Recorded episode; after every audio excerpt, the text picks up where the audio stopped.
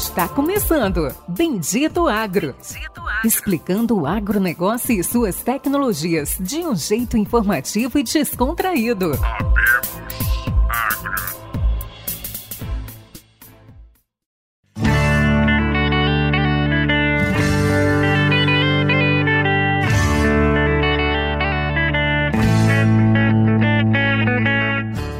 Todos os nossos ouvintes. Está começando agora mais um episódio do Bendito Agro, o seu podcast de conhecimento e inovações sobre o agronegócio brasileiro e do mundo. E este episódio, como não poderia deixar de ser, é mais um episódio especial. Um episódio aí que a gente vai falar muito sobre um grupo, acho que muitas pessoas já ouviram falar, um grupo de conhecimento de pesquisa no Goiás. A gente vai falar com dois pesquisadores que fazem trabalhos ali que impactam muito a região e aí a gente vai levar um, uma boa bagagem de conhecimento e informações para todos vocês. Hoje nós vamos conversar com Leonardo Sarks e Túlio Gonçalo. Vamos ler aqui que a lista dele de, de especialidades é extensa aqui. Leonardo Sarks, ele é formado pela UFRJ, com mestre pela UFRA, Universidade de Lavras, em fertilidade de solo e nutrição de plantas, e finalizando também o doutorado dele pela UFRA. E hoje ele é pesquisador no Grupo Associado de Pesquisa do Sudoeste Goiano, né? Acho que nunca ninguém ouviu o nome completo, mas todo mundo deve ter ouvido GAPS. E também vamos falar com o Túlio Gonçalo, também pela agrônomo pela UFRJ, mestrado em produção vegetal pela Universidade do Rio Verde e hoje gerente de pesquisa do GAPS. Eles vão falar um pouco ali de todas das pesquisas, projeto de erva daninha, projeto de produção em solos arenosos e como que é, como que vem desenvolvendo aquela região ali, muito famosa na produção de milho. Túlio, Leonardo, dá um oi para os nossos ouvintes. Obrigado, Péricles. É, primeiro, obrigado pelo convite, né? Para a gente é uma satisfação poder estar aqui trocando essa ideia, tendo esse bate-papo aí com vocês. Bom dia, Péricles. Obrigado pelo convite. É um prazer enorme estar aqui com vocês, com seus ouvintes. É, esperamos contribuir aí o máximo para a difusão né, das informações que temos aqui. Fantástico. E não poderia faltar, já apareceu de todas as formas possíveis, fazendo café, fazendo pão de queijo, mal vestido, né? Mal vestido, que não tinha nenhuma, nenhuma roupa sendo usada, senhor Luciano Carvalho, direto de Puerto Gaitán, Colômbia. Fala, Luciano, dá um oi para os nossos ouvintes. Fala, Pericles. Bom dia, ou boa tarde, ou boa noite. Espero que você estiver ouvindo esse episódio aí a todos. Estamos aqui, eu tenho um fuso horário diferente aqui, o pessoal com duas horas de Brasília. Então, às vezes, a gente está mais cedo no batidão aí. Mas é isso aí, acho que vai ter um episódio muito bacana. Conheci o GAPS há alguns anos na, na, através do Fabiano Ferrari. Conheci o GAPS, grande Fabiano aí que faz uma agricultura muito bacana. Isso aí, vamos lá, vamos ver o que os meninos têm para contar. Fantástico. Bom, primeira pergunta, não sei quem vai responder. Me conta o que é o GAPS. É, então, Pérez, o GAPS é um grupo já de 22 anos, formado por agricultores, produtores que não estavam satisfeitos com o nível da informação que tinham naquele momento. Lá em 99, eles buscaram, então, junto com a Universidade de Rio Verde, é, promover, injetar é, seja insumo, seja recurso na pesquisa regional. No, a ideia era que o produtor financiasse a própria pesquisa e que isso voltasse para ele através de informação, através de, de conhecimento. Tem um caso muito é, legal, muito bonito, que todos os produtores aqui do GAPS contam sempre, que foi na época da ferrugem, né? Ferrugem asiática da soja. É, pouco se sabia no país sobre ela, e, e quando ela estourou, vamos dizer assim, o GAP já tinha as informações necessárias para o manejo. E praticamente nenhum produtor do GAPS é, teve perdas aí consideráveis, né? Eles conseguiram aí passar por esse ano, pagar as contas, fizeram um manejo de fungicidas que na época ninguém tinha informação suficiente para aquilo. E, e, é um caso aí que, que ficou marcado na história do GAPS, isso foi lá em 2004, 2005 e eles estavam apoiando pesquisas nessa área aqui na região. Então, esse é só um exemplo, né? Mas o GAPSA foi formado prioritariamente por pesquisa. Hoje ele tem outros braços. Hoje ele tem um braço de compras, então ele compra também diretamente do mercado. Ele tem um outro braço de, que a gente chama de departamento técnico. Então, além da pesquisa, dá um, um apoio diretamente aos associados no dia a dia ali da produção. Então, isso de forma bem simples aí, né? Isso é o GAPS hoje. E o legal disso tudo, né, Túlio, é que são pesquisas aplicadas, né, Péricles? As pesquisas do GAP são voltadas a solucionar mesmo problemas, vem muitas vezes como demanda dos associados, né? Então, são pesquisas bem práticas, bem aplicadas, é, para estar tá contribuindo aí com os nossos associados, né, e com a produção de grãos aqui da região. Fantástico. É, isso é muito importante. Isso que ele falou, Pérez, é muito importante. Pesquisa sem paixão.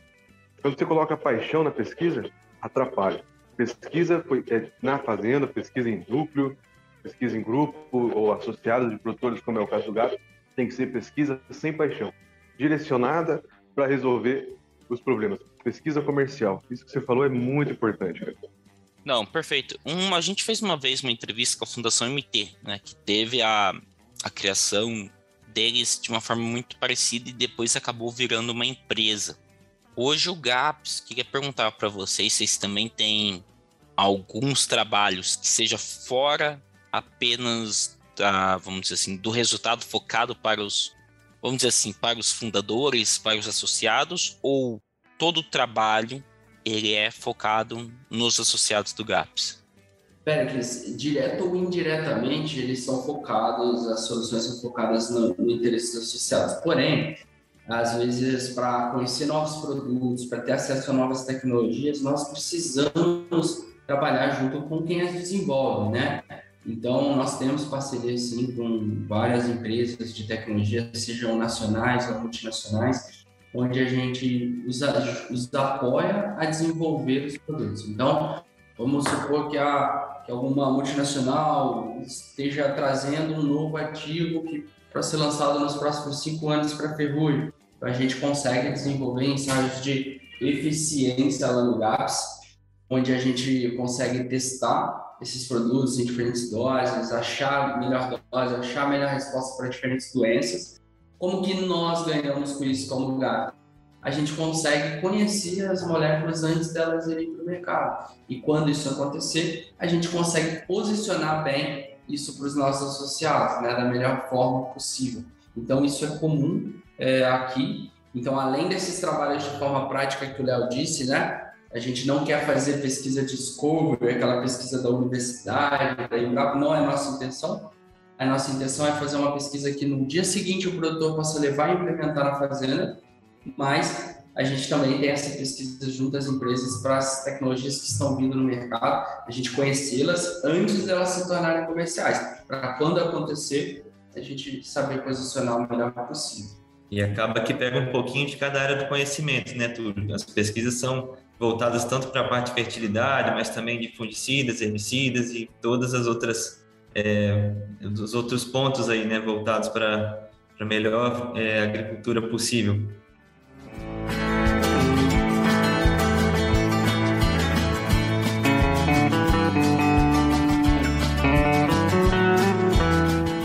Leonardo, hoje vocês têm é, uma estação de pesquisa ou vocês fazem as pesquisas nas áreas comerciais dos produtores? Como vocês fazem operacionalmente a pesquisa? A gente tem uma estação de pesquisa, Luciano, que fica em Rio Verde mesmo, um total de 58 hectares, né? É, com experimentos em todas essas linhas, né? A gente estava comentando aí com vocês. E, além disso, também pesquisas nas áreas dos associados, né? Mas a nossa sede, a nossa estação de pesquisa, ela fica aqui em Rio Verde. Existem polos também, né? Por exemplo, o Leonardo está tá com um projeto de solos arenosos, né? Onde a gente tem um polo em Montes Claros e um em, em Aporé, ali, né? Próximo a Aporé. E também temos, uh, e aí como o Léo falou, por exemplo, ensaios de variedades de soja. Nós não fazemos na estação, fazemos em... Foram 10 ensaios em diferentes locais onde a gente pode pegar a amplitude regional que a gente tem e aí tem um, um, um resultado de adaptabilidade das variedades, é algo importante, né? Bacana. O Túlio tocou num ponto aí bem importante, né, o, o Pérez, que são esses, esse, que, é, que é esse nosso projeto voltado para as áreas arenosas, né? Uma realidade aqui é que as áreas de grãos estão avançando bastante para essas áreas arenosas e áreas aí que a gente pensa até abaixo de 10% de argila, né?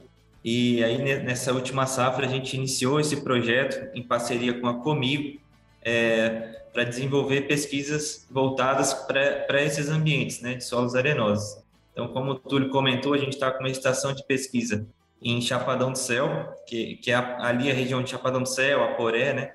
Que é uma região que está a 800, 900 metros de altitude, e outra em Montes Claros de Goiás, também área arenosa, que está em torno de 300 metros de altitude, para fazer justamente esses ensaios e tentar entender as melhores estratégias, né, os melhores caminhos para se cultivar nesses ambientes. Assim, um ponto quando você comentou falando de área arenosa agora, é, qual que é o principal foco? Vamos dizer assim, vocês estão pensando no manejo completo ou você, igual você mencionou, seria mais uma mudança na forma de plantio, na variedade? Um, qual que seria aí talvez o foco final? É um manejo completo mesmo, viu, Péricles? A gente sabe que os solos arenosos eles é, trazem um risco potencial maior, né, quando se pensa no cultivo de grãos. É, principalmente por dois motivos, né? Um é a baixa fertilidade, né, naturalmente associada a esses solos, e outra é a dificuldade em, manutenção de água, né, manutenção da umidade nesses solos. E aí a gente está fazendo pesquisas voltadas para doses de calcário, doses de fósforo, doses de potássio, além disso também plantas de cobertura e opções de sistemas, né, para tentar entender os melhores manejos, é, as melhores estratégias e, e obter sucesso, né, no cultivo de grãos é, nessas áreas. E aí, como eu comentei com você, a gente iniciou esse ano, mas a ideia é fazer estudos a médio e longo prazo e, e acrescentando outras variáveis aí né, nesse contexto também para entender o, melhor manejo como um todo. Túlio, você comentou, Leonardo, você também comentou, vocês estão expandindo para uma área, né? Então, vocês estão chegando numa área nova, uma área arenosa, né? Uma área de 10% aí de argila, acredito que seja uma área com baixíssimos teores de fertilidade, altos teores de uh, de alumínio, altos teores de toxicidade. Como que vocês estão trabalhando? Vocês estão trabalhando desde a abertura? Como que vocês estão uh, convertendo, trazendo essa área nova, né, essa área de abertura, cerrado, onde vocês estão, para uma área produtiva? Qual que é o plano de manejo? O que, que tem apresentado assim de, de mais eficiência é, focando em abertura de área? Isso, são áreas de abertura, né, o Lúcio? E, e, a gente está testando também, igual eu comentei com vocês, opções de sistemas. Por quê? A gente sabe que é de extrema importância formar palhada nesses solos, né? É, a gente tem um solo, como você falou, de baixa capacidade de troca, né? Então são solos com pouca carga que a gente precisa buscar um manejo para aumentar a matéria orgânica, aumentar a palhada, manter água nesse solo, melhorar a fertilidade desse solo, né? Então a gente está testando opções como esse ano a gente começou é, nessas áreas de abertura. Uma parte era soja, outra parte começou com braquiária para entrar com a soja na próxima safra, depois de já ter feito uma palha, né? Então, todas essas opções a gente está testando também, além das plantas de cobertura, né, Túlio? Ah, o legal é que a gente tem duas áreas, é, apesar da textura no solo é, é semelhante, está falando aí de 8 a 10% de argila, então um solo bem arenoso, com uma CTC aí de 2 a 3, né, centimol, e, e, quando a gente compara as duas áreas, uma né, tem uh, ah, 700 metros de altitude e a outra tem 250, ou seja, a evapotranspiração, temperatura é totalmente diferente, né? E a gente tem o mesmo experimento nos dois locais. Então lá o que, que a gente tem? A gente está testando as recomendações atuais na dose de calcário. Então a gente está testando uma, três, seis e 12 vezes a dose de calcário, porque hoje a gente sabe que ah, as respostas estão um pouquinho além das estimativas que a gente tinha lá atrás, né? E aí a gente está ferindo isso para ter o um melhor custo-benefício. Fósforo, potássio, quanto que a gente precisa? As perguntas são, poxa, será que eu preciso disso tudo para ter o melhor resultado? Ou será que eu uh, eu realmente vou ter a resposta, isso vai ser economicamente viável e no primeiro ano eu vou conseguir pagar todo esse investimento?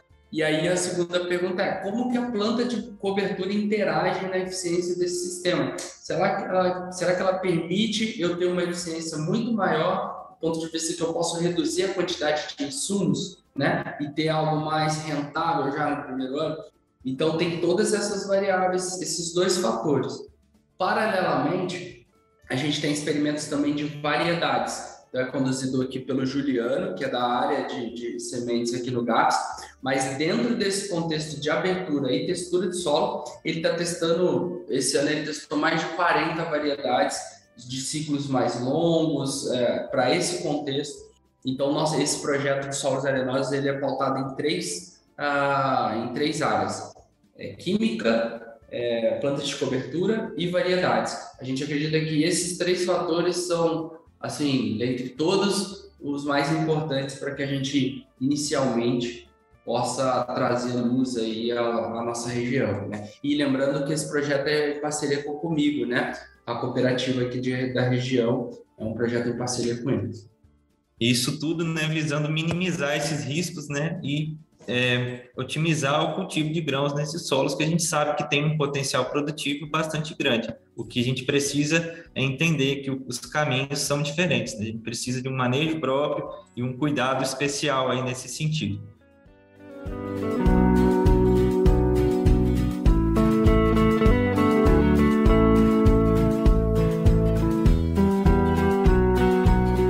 E assim, vamos falar já alguns dos resultados. Vocês podem falar alguns resultados ou não? Claro, podemos dar um, uns spoilerzinhos, né? O, o Se Léo, puder, seria legal. O Léo, inclusive, apresentou uma prévia, né, Léo, para nós e para comigo aqui, de algumas coisas bem interessantes né, do site calcário.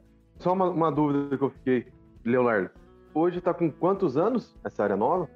Então, essas nossas estações de Montes Claros e Chapadão do Céu, a gente está iniciando, a gente iniciou nessa safra, né? A gente está começando agora e a ideia é levar por médio e longo prazo, porque a gente sabe que isso tem bastante importância quando se pensa em estudos em solos, né? A gente tem que pensar em um longo prazo para poder tentar entender é, melhor a dinâmica de nutrientes nesses solos, melhor funcionamento mesmo desse nosso manejo. E aí, falando desses resultados prévios, né, ainda são prévios, tem bastante gente já perguntando isso para a gente também, mas os resultados ainda são prévios, porém, é, bem promissores, né, Túlio?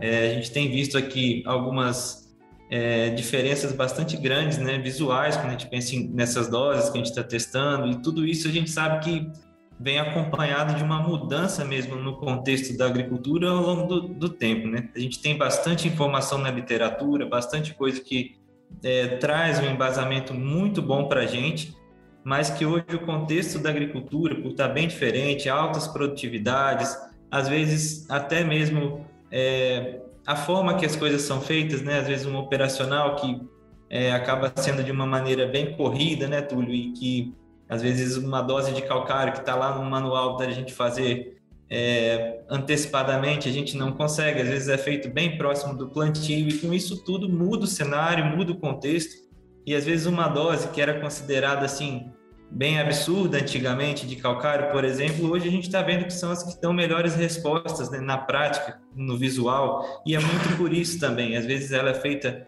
num tempo mais curto ali e que às vezes não dá tempo daquele calcário todo estar tá reagindo. Então, uma dose que a gente usa é um pouco maior do recomendado que a gente tem nos manuais, ela vai entregar às vezes uma parte dela só naquele período curto e vai ter uma resposta, uma entrega imediata maior. E tudo isso a gente tem visto na prática, né, Túlio? Bem no visual, bem na altura de planta e está sendo bem interessante, viu? E a gente também está fazendo análise de solo, um perfil do solo para ver como que está essa correção em profundidade, o que está acontecendo, ainda mais um solo como esse que tem pouco tamponamento, né? a gente sabe que não tem carga, baixíssima matéria orgânica e também é, alta porcentagem de areia, quase nada de argila, né? 8, 9% de argila.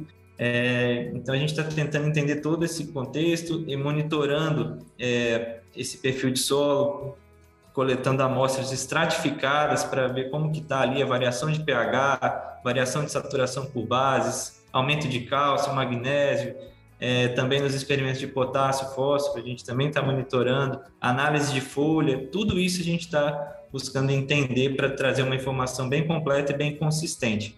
Perfeito, acho que o Léo falou muito bem. Não é que as, as, a nossa base científica está errada, o problema é que o contexto de agricultura mudou completamente, né?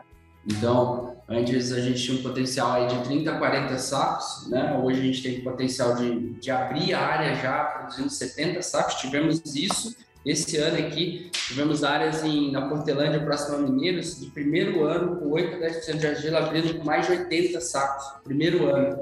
Então, assim, é, só que o contexto de adubação é completamente diferente. Então, quando a gente tinha que fazer lá 3 toneladas de calcário, geralmente você incorporava muito antes, começava a gradear lá em março, você tinha umidade para o calcário reagindo, você não, não gradeava até 40, 35 centímetros, você gradeava apenas a 20 centímetros. Então, hoje a gente consegue ter grades, tratores maiores, corrigir o solo no primeiro ano em profundidades maiores. E, e às vezes a gente entra no período seco fazendo isso. Então, a gente precisa de alta reatividade, velocidade da reação de calcário. Para isso, você precisa de uma dose maior no primeiro ano. E a gente está vendo que essas doses maiores, com certeza, elas estão trazendo maior velocidade de reação e ela acaba que é, a correção ela desce no perfil, né, Léo? Aquelas amostras que você fez com 50 dias, a gente já viu o perfil completamente corrigido quando a gente atingia as doses maiores. Nas doses menores isso não acontecia. Isso acontece justamente porque o calcário ele vai reagindo, não tem mais onde se ligar e ele vai descendo, né? E, e corrigindo o perfil como um todo. Então, um spoilerzinho da, do, dos resultados aí, com certeza as doses maiores estão dando resultado justamente por isso, pela velocidade de reação e correção do perfil de forma mais rápida. Falando de calcário, é, comentando com vocês aqui, nós temos uma área de pesquisa aqui na, na Agrícola Aliar também, uma área de 150 hectares, a gente tem uma área destinada aí de 50 e poucos hectares só para calcário. Variando aí, são 16, são 16 parcelas, são 16 tratamentos, variando de uma tonelada até 16 toneladas, com várias maneiras de, de incorporação diferente, né? E o operacional faz toda a diferença também, né? Parcelado ou não, a lança ou não. E essas áreas que vocês têm tido maior resultado operacionalmente, como vocês têm trabalhado? Duas doses, incorporado, incorporado com grade de 36, 28, mais uma de calcário. Dá um spoiler melhor aí dessa área de 70, de 70 sacos aí, o que foi feito. É, é, essa área é, de, da Portelândia, né, que eu posso compartilhar aqui, é, e existem outras também, né? Porque esse foi um dos melhores resultados que a gente teve. É, no caso, foram. Lembrando que tivemos um regime pluviométrico muito bom, né? Lógico que isso também é, foi algo que essa safra é, ajudou bastante, mas com certeza, se não tivesse feito um manejo dessa forma, não teria atingido esse potencial. Então, nesse caso, foi uma grade de 42, aplicado calcário de duas, é, duas vezes, então foi passado uh, 6 toneladas, depois mais 6 toneladas, foi aplicado 12 toneladas ao todo de calcário. É, lembrando que era uma área de pastagem, não era uma área é, de cultivo anterior, né? E foi passado uma grade pesada de 42 polegadas e uma intermediária. Uh, o fósforo foi aplicado na grade intermediária, isso é um fato importante. Muito se aplica fósforo na niveladora e a gente vê principalmente para os solos arenosos que incorporar o fósforo em maiores profundidades traz muito benefício. Isso tem a ver com a, as camadas superiores secarem muito rápido e aí a planta, não, por fósforo ser absorvido por difusão, a planta para de absorver fósforo e aí você precisa ter ele mais em subsuperfície para que a planta continue absorvendo e promovendo crescimento de raiz. É, e o potássio por cima, gesso por cima. Uma coisa muito importante também é a aplicação de micronutriente. Isso deu um elevou aí os patamares de produtividade de abertura. Antes não se aplicava aí com é, a gente chama aí de, de, adubações de micro, né? Então zinco, cobre, é, ferro, manganês nos solos arenosos, boro. Então, que são super importantes nessa, nessas áreas de abertura. Isso trouxe incrementos, trouxe é, aumentou os níveis de patamares, gesso também, né, nas doses recomendadas. Quanto de gesso, Túlio? Aí vai, vai pela conta é, do, do 2040 ali, mas geralmente aí nesses solos arenosos de 750 a 1 tonelada de gesso nesse nível de textura aí é mais que suficiente. É, se possível também, adicionar um pouco de enxofre alimentar é, é, é desejável ou no primeiro ano ou no segundo ano, como tem aplicação de gesso no primeiro ano, talvez não seja tão necessário, mas do segundo para frente é importante adicionar um enxofre elementar, né? É, mas basicamente foi isso o manejo aplicado nessa área que tivemos esses resultados. lembrando que são áreas aí de 10% de argila. e variedade, cara. As duas de calcário você incorporou com grade 42? Não, uma, a primeira 42 e a segunda intermediária. Intermediária, maravilha. 28, 32. É, Ô, Pérez, se tiver caixa, tá aí a resposta. Ô, Lúcia, e essa é a grande dificuldade, né, cara? E por isso que a gente tem esse experimento do Léo, para falar assim, ó, bom, a gente está fazendo isso, está dando muito certo, mas será que eu preciso realmente das 12? Existem trabalhos de outras pessoas mostrando que você tem uma resposta muito grande até 6, 8 toneladas. A partir dali, a curva começa a fazer uma inflexão. E aí, o seu retorno por tonelada de calcário investido é menor, mas ele ainda é rentável. Ponto é, às vezes o produtor não tem caixa, não tem fluxo de caixa para fazer as 12. As 12 seria o melhor. Mas se eu consigo fazer talvez 6, 8, eu já tenho um excelente resultado, já consigo pagar as contas do primeiro ano e aí eu posso fazer uma reposição no segundo ano. Então, esse trabalho do Léo, e aí quem sabe se for uma área própria, eu não posso vir com uma planta de cobertura e no primeiro ano, né? Em vez de é, já abrir com soja, porque aí eu posso talvez trabalhar com doses menores porque eu vou ter mais tempo para aquele calcário reagir, aí talvez eu não precise de 12, talvez eu precise de 6, que eu vou ter influência da planta de cobertura. Então, por isso que a gente tem esse trabalho para chegar no melhor denominador comum, a melhor recomendação possível. Né? E por isso a ideia também do médio e longo prazo, né, que a gente comentou, entender isso a médio e longo prazo e talvez também possibilitar, é, caso tenha essa, essa disponibilidade de investimento inicial, né, Túlio, de fazer uma dose já um pouco maior e ver por quanto tempo isso permanece, isso é, consegue é, manter adequado, né, vamos dizer assim, sem precisar voltar com o calcário. Tem que ser um trabalho no mínimo de 10 anos, né, Túlio, Leonardo? Pelo menos aí vocês têm que prolongar por 10 anos. É, essa foi uma conversa até comigo, né? É, inicialmente o projeto está tá montado para três anos, né? Mas a gente já deixou claro é, com eles que, que a nossa intenção é assim, tem, tem ano para começar, mas não tem para terminar, né? Porque esses dados aí, com certeza, é, são fundamentais, nós precisamos muito deles. Os produtores já estão indo para essas áreas. A nosso ponto é, bom, como que a gente vai da melhor forma possível, da forma mais rentável possível, uh, gastando menos e tendo obtendo melhor resultado. Isso que a gente busca. É aquele famoso ajuste fino, né, Túlio? É. A gente está fazendo um ajuste fino, a gente não está inventando nada, mas sim trazendo um ajuste fino, ainda mais aqui para essa micro-região, estudando em duas regiões diferentes, são quase 20 hectares de experimentos só focados nessas áreas arenosas, esses que iniciaram ano passado, além dos outros, com as variedades, né, e com os outros trabalhos do GAPS.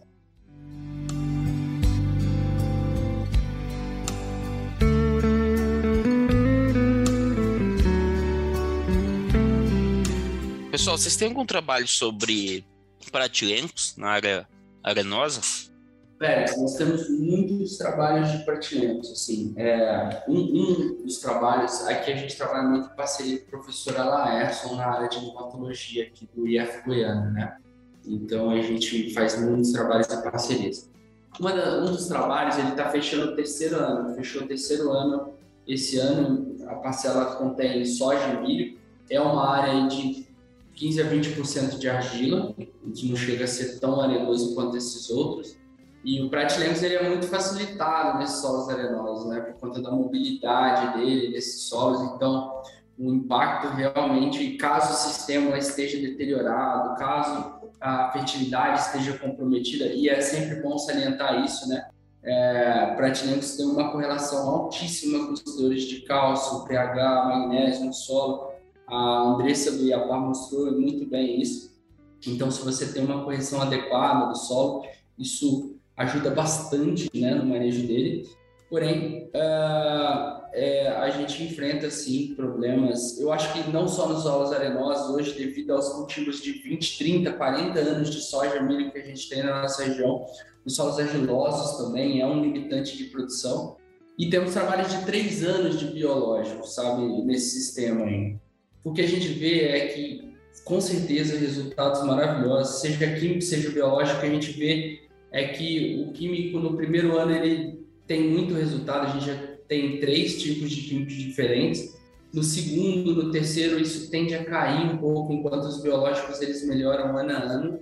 mas independente da solução, elas não são suficientes de forma sozinha para diminuir os, os problemas. Eles apenas atenuam uma curva de crescimento. Então, se eu tenho uma curva assim, né, uma curva bem íngreme de crescimento, os biológicos, tanto os químicos, eles conseguem diminuir essa taxa de crescimento da população e aí eu obtenho melhores resultados, né? Eu consigo colher a mais no final. Porém, intervenções como crotalária, fertilidade são fundamentais para que você tenha o resultado completo, né? Não tenha só um resultado pontual, né? Aproveitando que o Pérez puxou para o nematóide aí, vocês têm problema ou vocês têm algum trabalho focado em afelincoides, soja louca 2? Não, Lúcio, a Fenecoides aqui na nossa região, assim, apesar de ter um relato em Mineiros, é, de ter encontrado há duas safras atrás, a gente não tem ainda um problema estabelecido ou bem aferido aqui na nossa região. Aqui em Goiás, não. É, Fenecoides ainda não é uma, uma realidade para nós aqui na região. Que bom, que bom. É, que bom. Exato. Perfeito. Que hoje, né, o pessoal tava falando do capim do colonião, né? Eu acho que o colonião ele multiplica um pouco também, não, não, não as braquiárias, os pânicos. Melhor é, melhor é braquiária, não? É, a, a, a rosisiense, assim, vamos falar, ela tem um menor fator, né, é, dentre as braquiárias aí, né, o colonião ele é um, ele é um mais completo, né, e a gente, a gente não tem trabalhos com colonião em si, porque é uma planta que uh, praticamente na região não é plantada, mas a gente tem com outros pânicos, né? Então, se a gente falar dentro dos pânicos, o Quênia, Tamani, Zuri, o Mombasa, né? A gente tem trabalhos com eles sim. Uh, e dentro das braquiárias a gente tem os Zens, Piatã, Marandu, outras braquiárias. O ponto é, uh, eu não entraria numa área que o problema é pratilempos, né? Eu tenho muito pratilempos, eu quero resolver esse problema. Talvez eu não entraria com as braquiárias ou os pânicos. Talvez a crotalária seja a protagonista necessária aí que ela é uma armadilha para Pratilempos, né? Ela, além de, de não deixar o Pratilempos se multiplicar dentro dela, ela, ela atrai ele para a raiz. É por isso que a gente chama de plantas armadilha. Aí, crotalárias expectáveis, crotalária ocroleuca, breviflora, né? São exemplos de crotalárias que fazem isso. Entre essas três crotalárias, tem alguma, Túlio, que, que se destaca, se você recomendaria assim? Ó, para pratilempos, as três são excelentes. O que muda é o manejo em cima delas. Por exemplo, ah, se eu faço uma crotalária em cima de soja, eu posso usar um produto etosulfuron para manejo de soja em cima da crotalária, porque eu preciso controlar aquela soja por questões de vazio, por questão de inóculos de doenças, né? Então, eu posso usar em cima da Spectabilis e da Breviflora. Ao Proleuco, eu já não posso usar esse produto, porque se eu usar, eu vou matar também a minha crotalária. Aí eu tenho que ir, por exemplo, para atrazina. Eu posso usar atrazina em cima de até um litro aí em cima de crotalária ou proleuca. Se eu tenho cisto na área, aí a ocroleuca já não é tão indicada. Aí eu já tenho que usar ou a breviflora ou a, a spectabilis, porque a ocroleuca ela já multiplica algumas raças de cisto e talvez não seja tão indicada porque às vezes eu não sei qual raça eu tenho ali. Já a ocroleuca ela tem um benefício que ela cresce rápido, ela é mais fácil de formar, eu consigo plantar ela até uma janela mais à frente. Já a expectáveis ela tem ela é muito sensível ao fotoperíodo, então se eu plantar ela muito para o final de março, mesmo que eu tenha umidade, ela não vai crescer tão bem, não vai formar tão bem. Apesar do que a gente quer é raiz, né? Então talvez ela não precisa estar com um porte muito alto para fazer todo o serviço dela, né?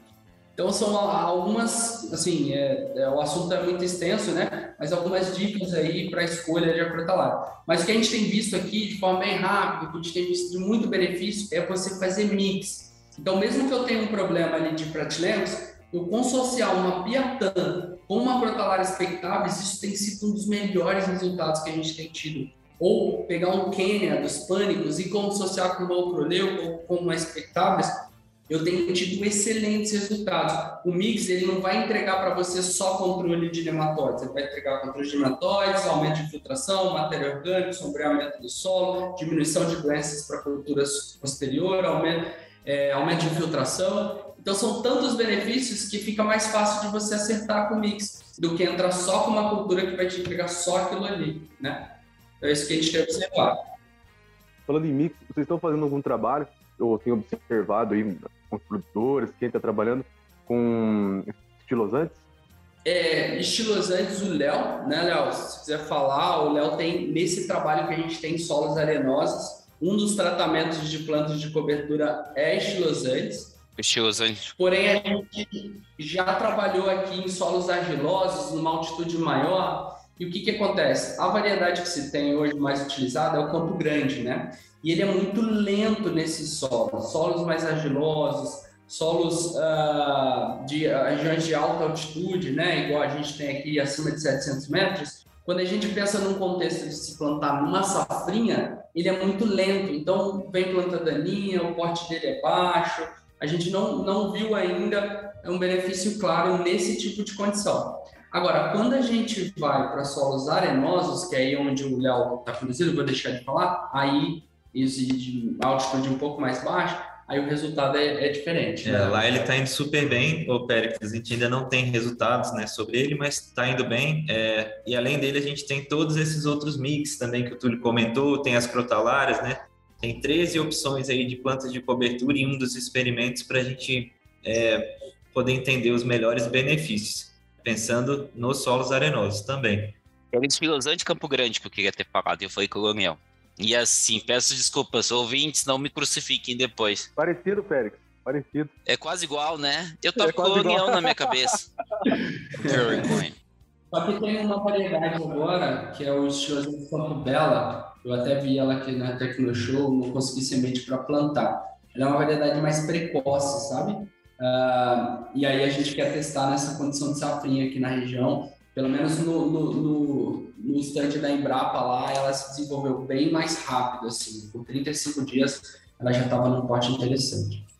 Ô, Leonardo, é, que quilos por hectare, ou melhor ainda, uma discussão que a gente teve até aqui na, na, na empresa, plantas final, plantas definidas por metro quadrado, estilosantes, o que, que você está trabalhando? Do estilosantes? Isso.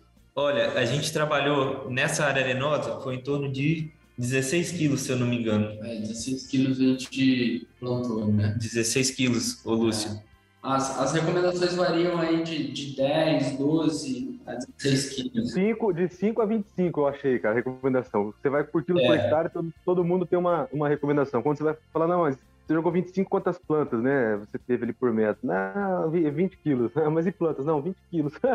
A gente não conseguiu é... aí a, a encontrar uma, uma definição, uma recomendação de, de plantas, né? De plantas, né? É, não tem, não tem. Eu não, eu não encontrei. Se alguém estiver ouvindo aí, tiver, por favor, me ajuda. Realmente é uma dificuldade em plantas de cobertura, né? A gente evoluiu muito nisso para as crotalárias, para as braquiárias e para os pânicos. Isso a gente tem bem aferido aqui. Agora, realmente, estilosantes, como não é uma cultura que a gente trabalha tanto ainda, né? Então, bem inicial, realmente ainda é difícil falar em plantas para nós aqui. Pessoal, é, a gente está chegando ao final da gravação e eu queria saber se vocês, todo esse conhecimento que vocês passou, onde as pessoas, nossos ouvintes, podem ter acesso? É um conhecimento, é, vamos dizer assim, que hoje ele é disponível a todos, ou são só, ou é um conhecimento mais fechado aos associados do GAPS? É, aproveitando então a oportunidade, né, Pérez? A gente vem aqui para também divulgar o nosso workshop que está chegando e que ali vai ter bastante informação sendo divulgada para o público em geral, né?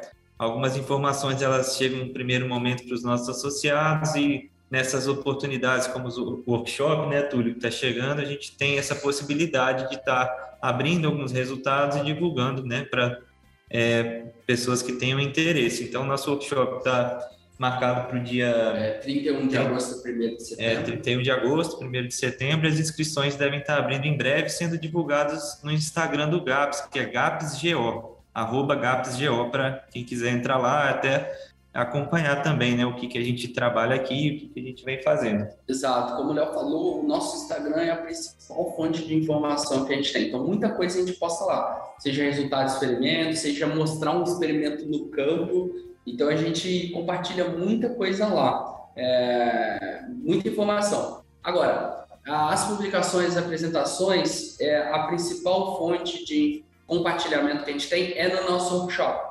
Então, quem vai no nosso workshop tem tanto os posters que a gente envia o documento depois que tem lá os experimentos que a gente conduziu nas áreas de fitopatologia, herbicida, uh, enfim, das demais áreas de fertilidade e também as apresentações que são feitas durante a plenária, a gente envia para os participantes do evento.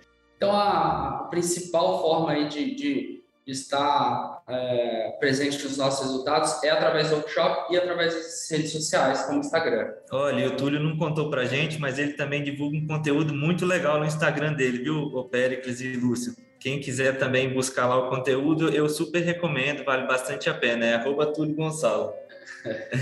Opa, maravilha, fica a recomendação aí. Fica a recomendação. Tem muita coisa legal lá.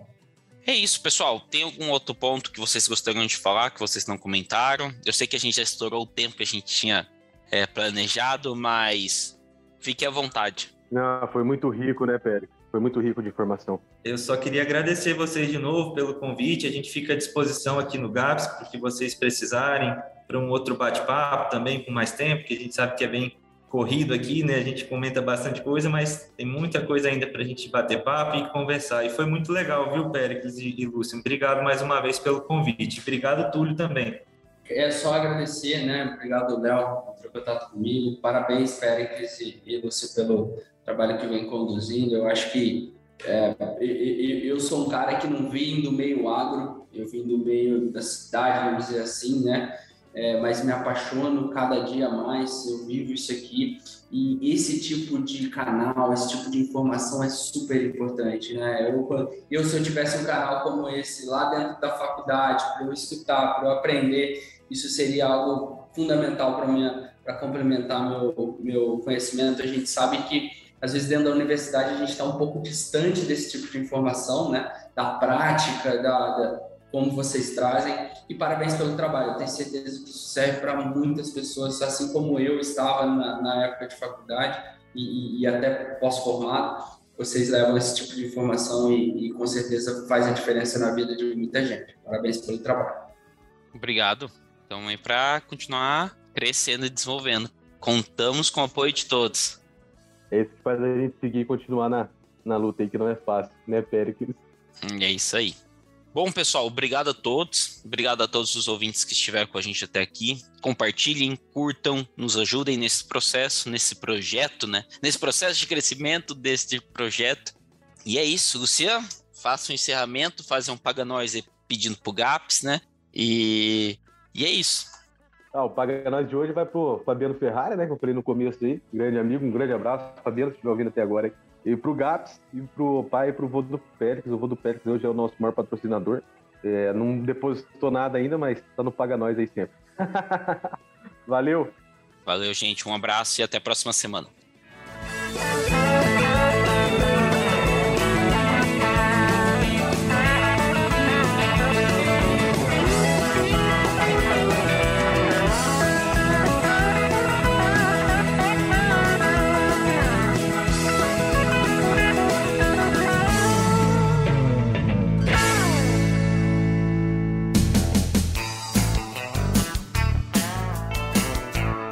Você ouviu Bendito Agro. Acompanhe o nosso programa nos principais aplicativos de podcasts e fique por dentro das tecnologias envolvendo o agronegócio.